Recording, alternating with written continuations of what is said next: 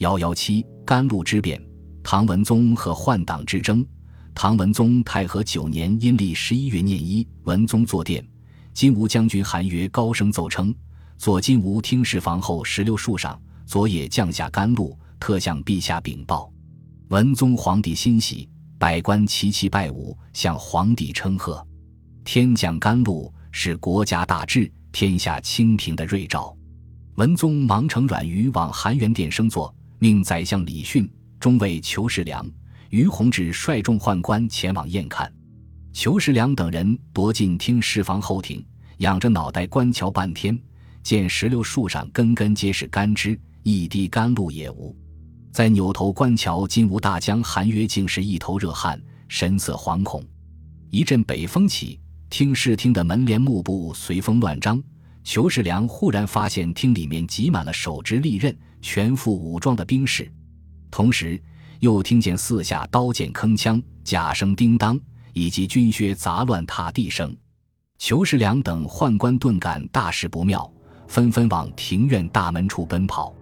宰相李训在含元殿看见一大群宦官飞奔上街，连忙高声呼唤值班的金吾卫士：“有上殿护驾者，每人赏钱百民。”众太监奔至文宗御座前。有数人架起皇帝，抬起狂跑回宫。含元殿大门外台阶处已涌上数百金吾卫兵登殿纵击，追上落后未及跑入殿的宦官，见捅刀砍。殿内宦官扛着文宗往宣政门方向跑，眼看宦官们抱走了皇帝这块大招牌，宰相李训大呼小叫，力图阻止。文宗李昂之事不协，也大声斥喝李训。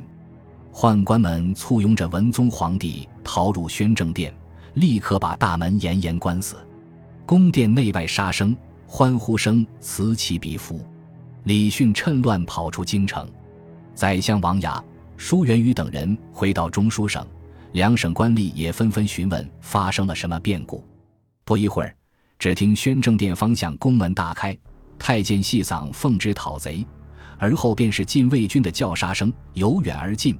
竟直朝中书省议事厅方向逼来，裘世良等太监控制文宗后，口称敕旨，率禁卫军从宣政门冲出，逢人就杀，血流遍地，人头乱滚。接着，裘世良一边安排监军骑马出城追赶，一边命在城内大肆搜索。宰相王雅等人皆被逮捕，于长安城内问斩。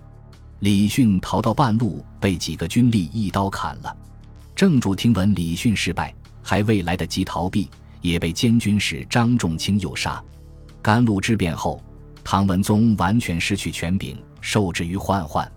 公元八百三十九年，甘露事变四年之后，病重的唐文宗被宦官毒死，时年三十三岁。